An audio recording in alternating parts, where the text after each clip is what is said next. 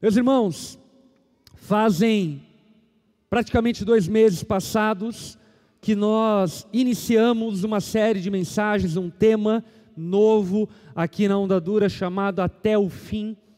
Estamos nesse tema expondo a primeira epístola do apóstolo João, aonde o apóstolo João, já na sua idade avançada, escreve essa carta preciosa para os cristãos daquele dia, mas não apenas para os cristãos daqueles dias, com certeza extremamente aplicáveis aos nossos dias.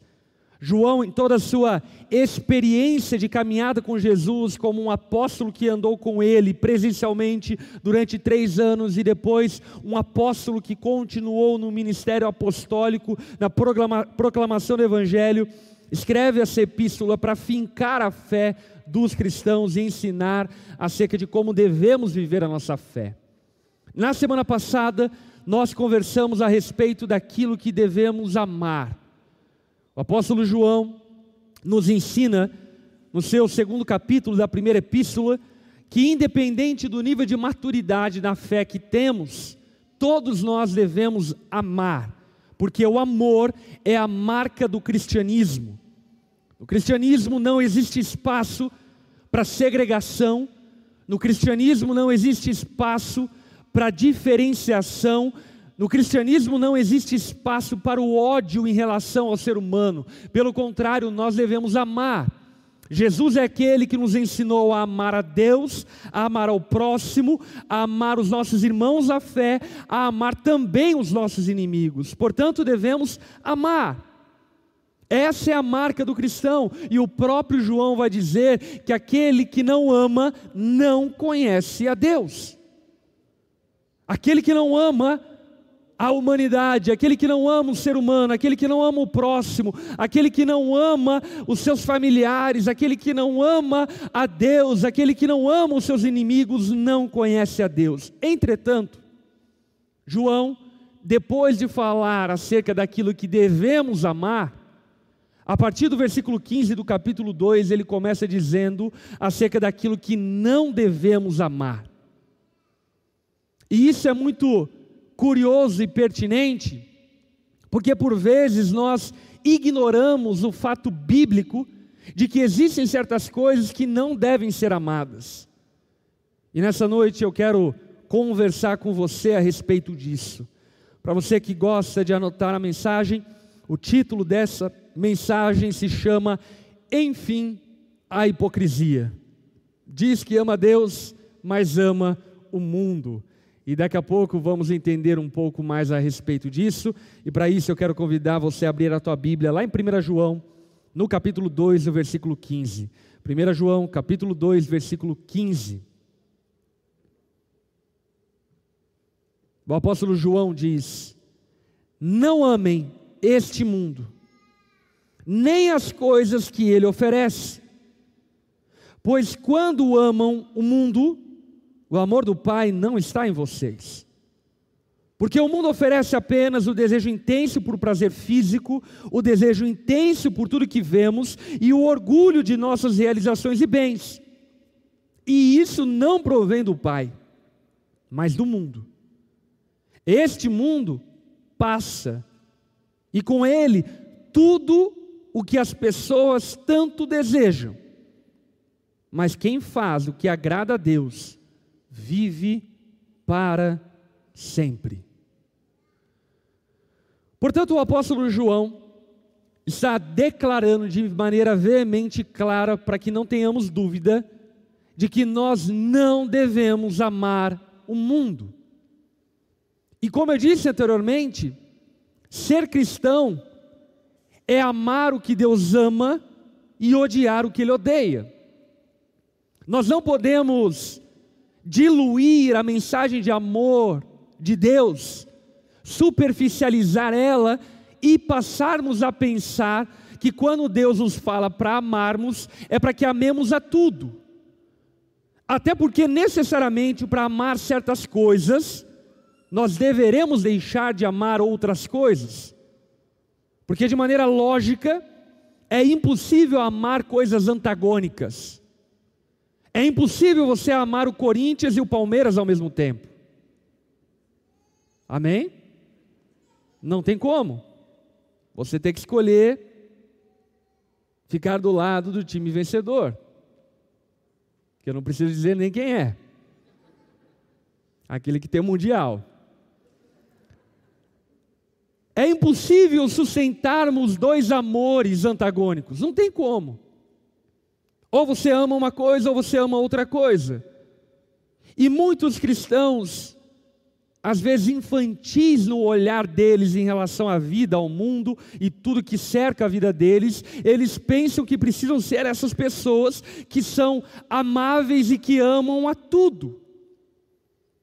E simplesmente isso não é viável. E não apenas não é viável, mas como a palavra nos convida para que não amemos determinadas coisas. Por exemplo, o Salmo de capítulo 97, versículo 10, o salmista diz: Vós que amais o Senhor, detestai o mal. O que o salmista está dizendo, basicamente é: se você ama ao Senhor, necessariamente você precisa detestar o mal. Não tem como você amar o Senhor e amar o mal. Ou você ama o Senhor, ou você ama o mal, ou você ama o mal, ou você ama o Senhor. Você não pode servir a esses dois senhores porque eles são antagônicos. Um está na extremidade que o outro não está. Paulo, ainda em Romanos capítulo 12, versículo 9, reforça esse entendimento dizendo: o amor seja sem hipocrisia. Detestai o mal, apegando-vos ao bem. Portanto, aqui Paulo está dizendo que essa tentativa de equilibrar uma vida aparentemente que ama todas as coisas, além de ser uma crise de identidade profunda, é uma baita de uma hipocrisia uma tentativa de agradar a todos, uma tentativa de tentar ser político e polido com todos. E o que a Bíblia está nos afirmando categoricamente é que se nós amamos a Deus, nós não devemos amar o mundo, porque se amamos o mundo, não amamos a Deus. Entretanto, é muito importante nós entendermos o que este mundo que João aqui está falando se refere? Sobre qual mundo João está se referindo? Será que João está se referindo ao mundo físico, a matéria, aquilo que Deus criou, aquilo que Deus fez? Certamente que não. O próprio apóstolo Paulo, em Romanos capítulo 1, por exemplo, ele fala que a natureza criada por Deus revela o Criador. Portanto, a natureza criada por Deus é gloriosa e, na medida do possível, revela a glória de Deus. E, portanto, nós devemos sim amar os pinguins, as baleias orcas, devemos amar a natureza, devemos contemplar a cachoeira, devemos contemplar o mar, devemos contemplar o rio, porque tudo isso demonstra e revela a glória de Deus e quem Ele é. Portanto, não, não devemos odiar a matéria, o mundo criado por Deus. O mundo criado por Deus é bom, é muito bom. É bom o que Deus fez, Ele não fez nada errado. E isso é importante falarmos, porque em determinado período da história do cristianismo, se estabeleceu uma crença equivocada de que a matéria tanto humana quanto física, quanto o mundo criado, era má por si só. E o que nós entendemos biblicamente de maneira ampla é que, obviamente, que não. O problema do ser humano não é só a matéria, inclusive, quando a palavra fala a respeito da nossa carne, ela não está falando sobre o nosso corpo físico, mas ela está falando sobre a nossa natureza caída. A matéria é boa, a natureza criada por Deus é boa, Deus não é coparticipante do pecado humano, porque se a natureza fosse ruim, Deus seria coparticipante do pecado. Portanto, não, não devemos deixar de amar o mundo, pelo contrário, devemos amar o mundo como ele é, no que diz respeito à natureza, no que diz respeito ao mundo físico. Será então que João está falando e referindo-se ao mundo como o mundo das pessoas, que nós não devemos amar o homem, que nós não devemos amar as pessoas, o ser humano. Será que João está falando que o ser humano é mau e por isso ele não deve ser amado? Certamente que não. Até porque o próprio João, no seu Evangelho, João capítulo 3, versículo 16, fala aquele versículo icônico conhecido pela maioria de nós, porque Deus amou o mundo de tal maneira que deu seu Filho unigênito para que todo aquele que nele crer não pereça, mas tenha vida eterna. Portanto, Deus amou o mundo das pessoas e nós devemos amar o mundo das pessoas. E aliás, aqui vale a pena chamarmos a atenção para uma coisa. No cristianismo, na fé cristã, não existe espaço para o racismo, não existe espaço para homofobia, não existe espaço para islamofobia, não existe espaço para qualquer tipo de segregação e diferenciação dos seres humanos. Não que não devemos proclamar a vontade de Deus aquilo que é justo, reto e íntegro, mas precisamos compreender que todo ser humano, todo ser humano, carrega a Dei, carrega a imagem de Deus. E tendo todo ser humano sido um portador da imagem de Deus, ainda que não concordemos com aquilo que ele está fazendo, com aquilo que Deus confiou a ele, ele deva ser amado, ele deve ser amado. Portanto, aqui João não está falando sobre não amar o homem, sobre não amar a humanidade. Até mesmo o apóstolo Paulo, na sua carta aos Efésios, diz que a nossa luta não é contra carne, não é contra a humanidade, não é contra homens. Então, que mundo João se refere? João se refere aqui ao mundo que ele identifica como um sistema pecaminoso instaurado na humanidade. O próprio João, na sua primeira epístola, ele vai dizer lá no capítulo 5 que o mundo jaz no maligno. O mundo é governado, influenciado por forças malignas. Naquele versículo que eu acabei de citar de Efésios, Paulo diz que a nossa luta não é contra a carne, mas é contra principados e potestades, dominadores deste mundo. Portanto, o que eu e você precisamos compreender é que não devemos amar o mundo como ele é, no sentido de como ele é governado, de como ele é dirigido. Não devemos amar o mundo no sentido dos princípios e valores que o mundo carrega. Não devemos amar. E aqui o apóstolo João não está referendando por exemplo, nenhum tipo de sistema econômico, nenhum tipo de sistema governamental. O que João aqui está falando é que todas as tentativas humanas de governar, de mexer com a economia, de trabalhar uns com os outros é maligna por si só. Alguns cristãos inocentemente tentam achar qual é o sistema político, qual é o sistema de governo, qual é o sistema econômico que é mais bíblico. Sabe qual é? Nenhum deles. Nenhum deles. Capitalismo é coisa de homem caído, socialismo é coisa de homem caído, comunismo é coisa de homem caído, fascismo é coisa de homem caído, ditatorialismo é coisa de homem caído. Todos os sistemas que a terra já viu e já experimentou é fruto da queda do homem.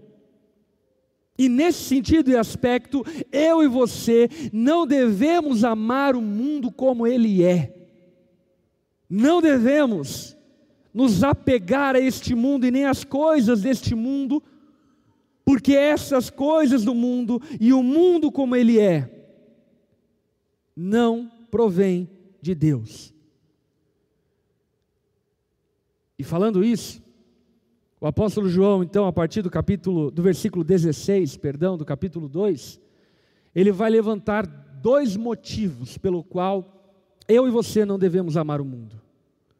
O primeiro motivo fica evidente no versículo 16, quando ele diz o seguinte: porque o mundo oferece apenas o desejo intenso por prazer físico, o desejo intenso por tudo que vemos e o orgulho de nossas realizações e bens e isso não provém do Pai. mas do mundo. Então, o primeiro motivo pelo qual eu e você não devemos amar o mundo como ele está, é porque a forma como ele está não foi estabelecida por Deus. A maneira como o mundo é dirigido hoje não faz parte do plano original de Deus, mas é uma deturpação daquilo que Deus estabeleceu, daquilo que Deus criou, daquilo que Deus fez. E essa deturpação que o maligno gerou e produziu no mundo é manifesta através de três pilares que sustentam o sistema do mundo. Quais são esses três pilares? João identifica os três pilares, dizendo: primeiro pilar, um desejo intenso por prazeres intensos. Em outra palavra, o que João está dizendo é que o sistema do mundo coloca o prazer acima de todas as coisas. Carpe diem, o importante é ter prazer. O importante é sentir epidermicamente prazer. O importante é estar satisfeito. Se a minha satisfação custou a morte de pessoas, pouco importa, porque o importante é ter prazer. Pois ainda estando no período de pandemia, sem acabar o período de pandemia, já foi deflagrada diversas ações da Polícia Federal de políticos que usaram do dinheiro público destinado para o combate da pandemia para benefício próprio.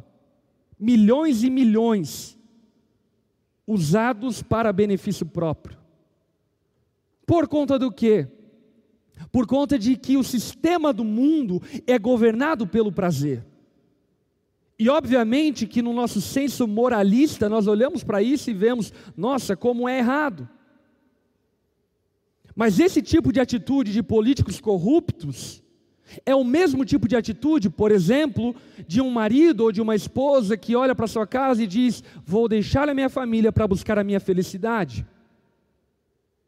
Percebe? É a mesma coisa. Prazer acima de tudo. Não importa o que é justo, não importa o que é reto, não importa a vontade de Deus, importa que eu tenha bem-estar. Se eu não estiver bem, então isso significa que eu não devo fazer aquilo que estou fazendo. O que João está falando é que o sistema do mundo é orientado por esse desejo intenso por prazer. E aqui vale a pena salientar algo. Deus não quer que tenhamos prazer, sim ou não? Certamente que Deus quer que tenhamos prazer. Deus nos criou para termos prazer. Deus criou Adão e Eva e colocou a eles num jardim chamado Jardim do Éden. Essa palavra hebraica traduzida para o nosso bom português é jardim de delícias, jardim de prazer. Portanto, certamente Deus quer que o homem tenha prazer. Deus colocou no homem, na mulher, dispositivos prazerosos para que na intimidade ambos tenham prazer. Deus colocou em nós prazer no nosso paladar, como é bom comer, glória a Deus, aleluia. Porque Deus quer que tenhamos prazer, é agradável ter prazer, entretanto, o sistema de Deus não coloca o prazer acima daquilo que é justo, não coloca o prazer acima daquilo que é reto, Lembra da oração de Jesus no Getsemane? Pai, se possível, afasta de mim esse cálice, mas contudo seja feita a tua vontade, não a minha. O que Jesus estava orando? Eu não quero ir para a cruz, eu não gosto de ser crucificado, eu acho essa ideia uma péssima ideia, mas eu não coloco meu prazer acima da sua vontade, Pai. Se a tua vontade é que eu vá para a cruz, então eu vou para a cruz. E isso é muito chocante na forma de viver do mundo, porque queira você perceber ou não, o mundo se norteia a partir do prazer. O mundo se norteia a partir da satisfação, a partir do bem-estar, a partir do conforto. E essa não é a forma de viver do reino de Deus. Satanás, não tendo poder criativo, ele usa sua habilidade inventiva e manipulativa para manipular os prazeres e nos tornar escravos dos prazeres. Quer ver? Por exemplo, Deus colocou em nós o prazer de dormir. Quantos aqui têm prazer em dormir? Aquele sono gostoso. É bom, não é? Entretanto, Satanás criou a preguiça, que é uma deturpação de algo bom. Quantos têm prazer em comer? Oh, aleluia. Semana passada eu e minha esposa tiramos três dias de descanso e fomos é, numa casa que alugamos lá em Garopaba. E aí eu até brinquei, a minha esposa fez um festival de risotos nesses três dias. Meus irmãos, que maravilha! Como é bom comer! Entretanto, o maligno usa do prazer do nosso paladar para nos fazer glutões e gerar e produzir em nós um desejo intenso por prazer em detrimento daquilo que é certo, reto e justo. E assim são várias áreas da nossa vida. A sede não é um mal, mas a bebedice é. A fome não é um mal, mas a glutonaria é. A relação íntima conjugal não é um mal, mas a imoralidade sexual é. E o mundo é norteado por prazer intenso, e por esse motivo nós vemos dezenas, centenas, milhares e milhões de pessoas, porque vivem de acordo com os parâmetros do mundo, destruindo as suas vidas, destruindo o futuro, destruindo suas famílias, e pior de tudo, envergonhando a Cristo e se desfazendo do dom da vida para ter prazer. Você acha que alguém que é usuário de drogas usa drogas por qual motivo? Porque é ruim? É engraçado os inocentes porque eles falam isso, né? Não, como alguém usa droga se o nome já é droga? Uma alta filosofia. As pessoas ficam aprisionadas às drogas porque a droga é prazerosa. E num desejo intenso por prazer, essas pessoas não percebem que estão sendo escravizadas pelo sistema do mundo. Mas no reino de Deus não funciona dessa forma. No reino de Deus, nós não colocamos o prazer acima da vontade de Deus. Amém?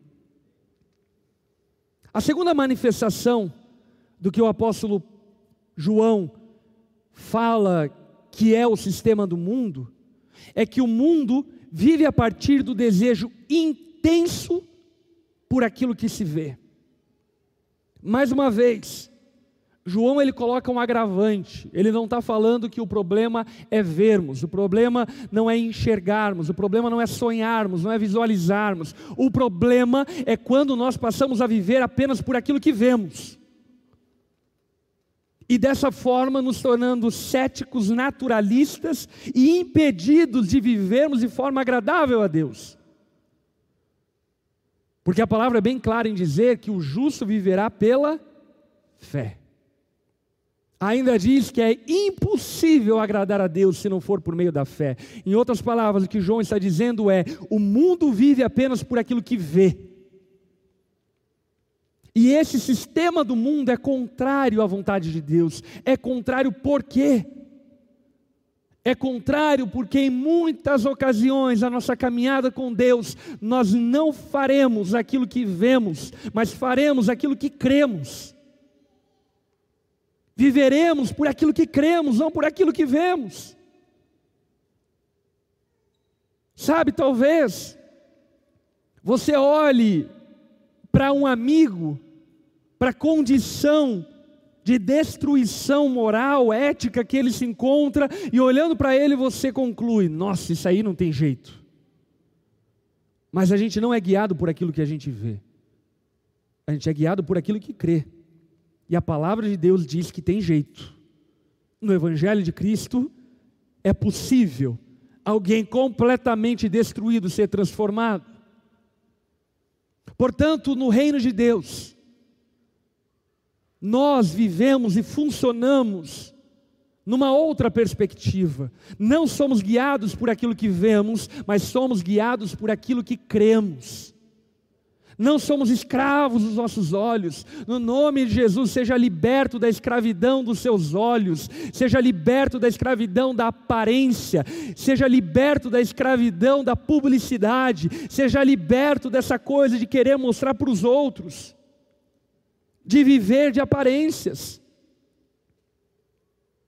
A Bíblia nos conta, por exemplo, a queda de Adão e Eva. A queda de Eva começou a partir daquilo que ela viu. Ela viu, desejou, levou o seu marido, marido comeu, ela comeu e se desviaram do caminho de Deus.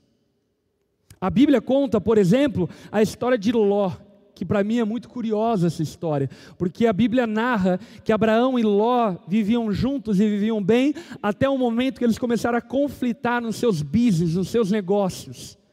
E nesse momento de conflito, Abraão decidiu agir pela fé, enquanto Ló decidiu agir por aquilo que ele via. Abraão chegou para Ló e disse: Ló, escolha a terra que você quer, e se você for para aquele lado, eu vou para o outro lado. O que, que você faria numa situação como essa? Possivelmente, você agiria como Ló. Sabe o que Ló fez? A palavra diz que ele olhou no horizonte, viu a campina de uma região chamada Sodoma e Gomorra, que era verdejante e farta, e olhando para essa campina disse: É para lá que eu vou. Perceba, em nenhum momento ele consulta a Deus para perguntar a Deus onde ele deveria ir. Ele apenas usa os olhos dele para medir a direção que ele deveria seguir. E você conhece a história de Sodoma e Gomorra. Ló foi para lá, pouco tempo depois, Deus emitiu um juízo sobre Sodoma e Gomorra, enxofre e fogo caíram do céu, de tal maneira que Sodoma e Gomorra e toda essa campina verdejante foi consumida pelo juízo de Deus. Por quê? Porque Ló era escravo daquilo que via.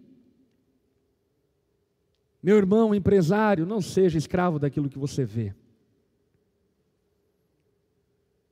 Marido, não seja escravo daquilo que você vê. Esposa, não seja escrava daquilo que você vê. Talvez você olhe para o seu marido e fala, isso aí não converte mais nunca. e eu te entendo, porque provavelmente é a mesma coisa que eu pensaria no seu lugar. Mas eu preciso dizer para você que Deus é poderoso para fazer infinitamente mais do que tudo que pedimos, pensamos ou mesmo enxergamos. Portanto, é necessário que saibamos que nós, como povo de Deus, não devemos ser escravos dos nossos olhos. Davi, escravo dos seus olhos, no seu palácio ficou observando Batseba tomando um banho, e quando observando essa mulher tomando um banho, ele foi atraído pelo olhar, e atraído pelo olhar, então estuprou Batseba. Cometendo adultério, estuprando ela, gerou um filho no ventre de Batseba. Depois o marido de Batseba, que estava em guerra, voltou da guerra, ele tentou manipular uma situação para dar a entender que era o marido dela que havia gerado o filho. Urias não caiu na armadilha, então depois disso, Davi comete homicídio e mata Urias. Por quê? Porque ele foi escravo daquilo que viu. Meu irmão, não seja escravo daquilo que você vê. No nome de Jesus. Se aquilo que você viu na casa dos seus pais só foi violência, na sua casa vai ser um lugar de paz, harmonia e alegria. Se aquilo que você viu na sua infância foi apenas pessoas desequilibradas que não tomavam boas decisões, a sua vida será diferente. Porque você não é escravo daquilo que você vê. Nós não somos e não devemos ser guiados por vista. Entretanto, o que o João está falando é que o mundo vive dessa forma. O mundo está baseado apenas naquilo que pode enxergar e não somente nisso. Aí então João fala a respeito do terceiro pilar de como o mundo sobrevive, de como o mundo funciona e de como nós não devemos funcionar. Ele então fala sobre o orgulho da vida e a ostentação dos bens. O que João aqui está falando é: o mundo vive para si próprio, o mundo vive para sua vanglória. As pessoas que vivem no mundo vivem para alimentar a sua auto-idolatria. Elas compram, elas vendem, elas andam, elas viajam, para mostrar para os outros, e mostrando para os outros, obter para si glória, obter para si louvor. E o que João está dizendo é: isso é contrário ao padrão de Deus. Porque quem está em Cristo Jesus não vive para a sua própria glória, mas vive para a glória de Deus. Eu posso ouvir um amém para isso? Quem está em Cristo não vive para si próprio, mas vive para a glória de Deus. Portanto, as aquisições, os bens, o sucesso não servem para sinalizar e mostrar para os outros o como somos bons, mas servem para apontarmos para Deus e mostrarmos o quanto Deus é bom. O objetivo da vida daquele que vive com o Senhor não é acumular glória para si, mas é acumular glória para Deus. O reverendo Hernandes Dias Lopes diz algo muito curioso a respeito disso. Ele fala o seguinte: as pessoas compram o que não precisam, com o dinheiro que não têm, para impressionar as pessoas que não conhecem. E é assim que o mundo vive. Não vivem para a glória de Deus, mas vivem para desfilar vanglória para os outros. Tome cuidado com as redes sociais. Tome cuidado com o consumismo. Tome cuidado com as propagandas. Tome cuidado com aquilo que te cerca ao ponto de você não perceber mais que você não está mais adquirindo, comprando, não está mais indo para a glória de Deus, mas apenas para a sua própria glória. Perceba que aquilo que João está dizendo é: quem ama o mundo não ama a Deus. E aqueles que amam o mundo vivem dessa forma, buscam desejos intensos de prazer, vivem por aquilo que vem e vivem para a sua própria glória, de maneira vangloriosa. E se tratando disso, eu quero rapidamente falar para você algo que eu chamaria de processo de mundanização. Tiago capítulo 4, no verso 4, ele diz o seguinte: aquele que quer ser amigo do mundo é inimigo de Deus. A primeira forma, ou o primeiro passo para se mundanizar, sabe qual é? O desejo de querer ser aceito, aplaudido e ovacionado por todos. Meus irmãos, a palavra é muito clara em dizer que aqueles que desejam viver piedosamente serão perseguidos. Jesus disse claramente que porque ele foi odiado, nós também seríamos odiados. Então, essa tentativa de harmonizar conflitos que são impossivelmente harmoniados é loucura. A palavra nos diz, se possível, viva em paz com todos, mas ela coloca uma condicionante muito importante: se possível. Ressaltando e declarando de maneira muito clara que em muitas ocasiões não será possível. Então fuja dessa inclinação de querer ser o amigão de todo mundo. De querer ser a amigona de todo mundo, que todo mundo gosta. Isso é loucura. Porque aqueles que são amigos do mundo, certamente serão contaminados pelo mundo. Quem está em pé, cuide para que não caia. Talvez lá na empresa sua, os funcionários têm um grupo do WhatsApp onde rola pornografia torto e direito. E você, para ser o legalzão, o crente descolado, não fala nada. Sabe o que vai acontecer? Isso vai te contaminar. É necessário que conheçamos e saibamos acerca da depravação radical de todos os homens. Ninguém é tão bom quanto Jesus ao ponto de se defrontar com tamanhas tentações e suportar. E uma vez contaminado pelo mundo, passamos a nos conformar com o mundo. E isso talvez seja a coisa mais comum no evangelicalismo brasileiro um monte de crente que não consegue fazer a diferenciação daquilo que é certo e daquilo que é errado, porque está conformado com o mundo. Não consegue reparar disparates enormes entre valores do reino de Deus e valores do mundo. Existem coisas absurdas que pessoas que dizem professar a fé em Jesus defendem, como por exemplo, uma coisa absurda, pessoas que dizem ser cristãs e defendem um aborto.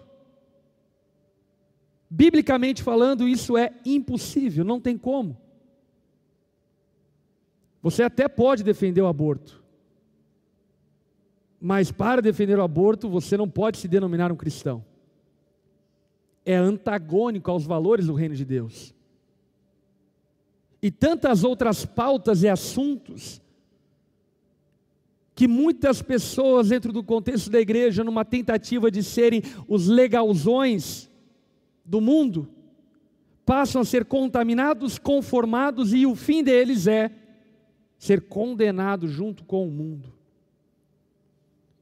Portanto, o primeiro motivo abordado pelo apóstolo João pelo qual eu e você não devemos amar o mundo é: o mundo não provém de, do Pai. O mundo não funciona como o reino de Deus funciona.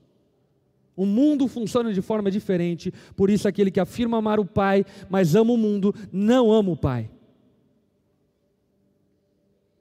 Então, caminhando para a reta final, no verso 17, o apóstolo João continua dizendo: E este mundo passa, Olha para quem está ao teu lado e diga a essa pessoa: Este mundo passa. Este mundo passa, acredite nisso. Passa e passa muito rápido. Parece que foi ontem que eu estava jogando bola na rua e dando uma topada com o dedão no asfalto. Mas já fazem 20 anos. Parece que foi ontem que eu peguei meu filho no colo mas já fazem dez anos. O mundo, a vida passa e passa muito, mas muito rápido. Nós, por influência do pensar do mundo, passamos a acreditar num equívoco acerca da vida, pensando que somos imortais e que as coisas ao nosso redor permanecerão para, para sempre. Mas a grande verdade é que nós somos mortais e as coisas ao nosso redor serão destruídas e consumidas com o passar do tempo. O que João está dizendo é: este mundo passa e com ele tudo que as pessoas tanto desejam. As faculdades, os títulos, os bens, as posses, as conquistas, os sucessos, tudo isso passa, mas quem faz o que agrada a Deus vive para sempre. O segundo motivo, citado pelo apóstolo João, pelo qual eu e você não devemos amar o mundo, é por conta da transitoriedade do mundo. O mundo passa e passa rápido. Por isso mesmo, que Jesus deixou bem claro ao dizer para nós que aquele que quiser salvar a sua vida a perderá, mas quem perder a sua vida por minha causa e pelo Evangelho, este a salvará. Não devemos amar o mundo, não devemos viver como o mundo, porque ainda que algumas pessoas se gabem de aparentes sucessos, de aparentes glórias, essas glórias vão passar. O mundo é o extrato dos pés de Deus. Quem é o homem para que Deus se importe com ele? Tudo isso é efêmero, vaidade das vaidades. Como diria Salomão, tudo isso é vaidade, passageiro, transitório, efêmero, superficial, e tudo isso vai passar. Portanto, se apegar ao mundo e às coisas deste mundo é loucura. E isso não só de uma perspectiva espiritual e bíblica, mas numa perspectiva filosófica, isso é loucura. É loucura você viver para aquilo que vai passar. É loucura você se desgastar por aquilo que é transitório, por aquilo que é passageiro. É loucura você se preocupar tanto com aquilo que é passageiro. Jim Elliot,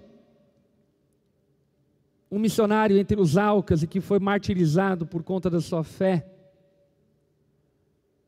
ele diz algo que deve mexer com os nossos corações. Ele fala o seguinte: não é tolo aquele que dá o que não pode guardar para ganhar o que não pode perder. Não é tolo aquele que dá o que não pode guardar, para ganhar aquilo que não pode perder. Sabe o que nós não podemos perder? A vida eterna. Sabe o que nós não podemos guardar? Essa vida. E o questionamento de Jesus é: você quer guardar essa vida? Você vai perder. Você quer preservar essa vida vivendo de acordo com os parâmetros do mundo, você vai passar junto com esse mundo e será condenado junto com esse mundo. Entretanto, esse texto aponta para a esperança futura, dizendo: Mas aqueles que fazem a vontade do Pai permanecerão para sempre. Aqueles que fazem a vontade do Pai permanecerão para sempre. E talvez, ao ouvir isso, a meditar nesse texto, que vem à sua mente é: Pastor, então será que eu devo ser um missionário transcultural que vai para a Índia, que vai para a África pregar o Evangelho? Talvez sim. Mas certamente eu não acredito que isso seja algo para todos nós. Agora, algo que é para todos nós, sabe o que é? Fazermos a vontade de Deus nas nossas vidas. Viver com olhos na eternidade é viver o seu casamento não em busca de prazer em detrimento da verdade, não baseado na sua visão em detrimento da fé, não buscando o seu orgulho e vanglória em detrimento da glória de Deus.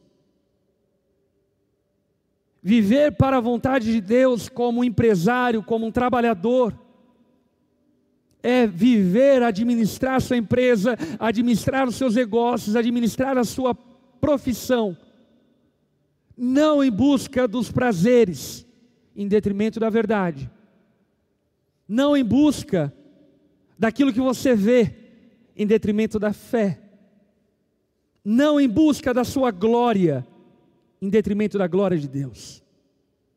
E a promessa de João é, de Jesus através de João, é que aqueles que fazem a vontade do Pai permanecem para sempre.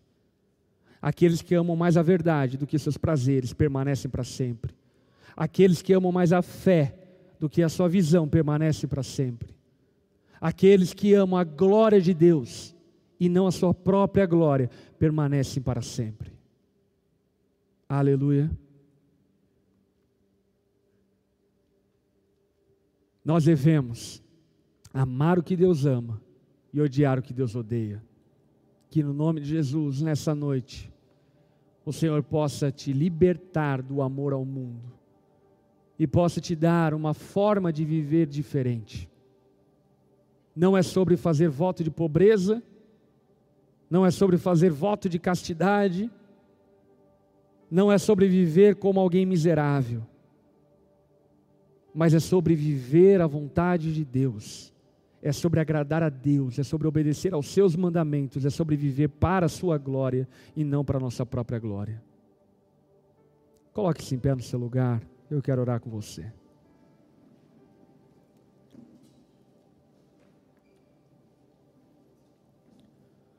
Charles Spurgeon, ele fala o seguinte: quanto mais do céu existe em nossas vidas, menos a terra cobiçamos. Você pode repetir isso comigo? Quanto mais o céu existe em nossas vidas, menos a terra nós cobiçamos. Que no nome de Jesus, a sua vida seja invadida pela presença dos céus, que a sua mente seja ocupada por aquilo que é eterno, que o seu coração possa ser habitado pela presença do Espírito Santo, para que você não desperdice essa pequena, pouca, efêmera, transitória e passageira vida que nós temos. Deixa eu orar por sua vida. Estenda suas mãos como recebendo, vamos orar. Espírito Santo de Deus, obrigado por nos trazer até aqui essa noite. Obrigado pela Sua palavra que é viva e eficaz. Espírito Santo de Deus, nós te louvamos e agradecemos por abrir os nossos olhos e nos fazer perceber o quão equivocado por vezes são as nossas ações. Liberta-nos, como tua igreja, como teu povo, dessa escravidão dos prazeres que nos arrastam para longe daquilo que é justo, reto e íntegro. Que o Senhor possa libertar homens, mulheres, de vícios, maus hábitos, que tem destruído a vida eterna deles. Espírito Santo de Deus, ensina-nos a vivermos pela fé, não por aquilo que vemos, mas por aquilo que cremos. Ensina-nos a darmos o passo no Mar Vermelho, no Rio Jordão e crermos que Ele irá abrir Ensina-nos a dependermos do Senhor e não murmurarmos, mas crer que o Senhor irá mandar maná do céu. Ensina-nos a guiarmos a nossa vida pela fé. Não permita-nos a vivermos neste mundo de tal maneira que o teu nome seja envergonhado. Jesus, livra-nos desse exibicionismo desse modo de viver performático, dessa maneira de viver baseado numa carência profunda que temos de querer ser aceito pelos outros. Ensina-nos a vivermos para a tua glória, Deus. Ensina-nos a administrarmos a nossa vida, o nosso tempo, recursos, influência, tudo que temos, para que o teu nome seja conhecido e reconhecido. Converta o nosso coração ao teu coração, Pai. Nós clamamos a Ti. Que a Sua graça, Jesus, nos acompanhe. Que o Seu amor, Pai, esteja sobre nós. E que o consolo do Espírito Santo possa nos guiar todos os dias dessa semana, de tal maneira que não caiamos nas armadilhas do mundo mas permaneçamos amando ao Senhor acima de todas as coisas. Abençoa-nos dessa forma, no nome de Jesus que nós oramos. Amém e amém. Amém.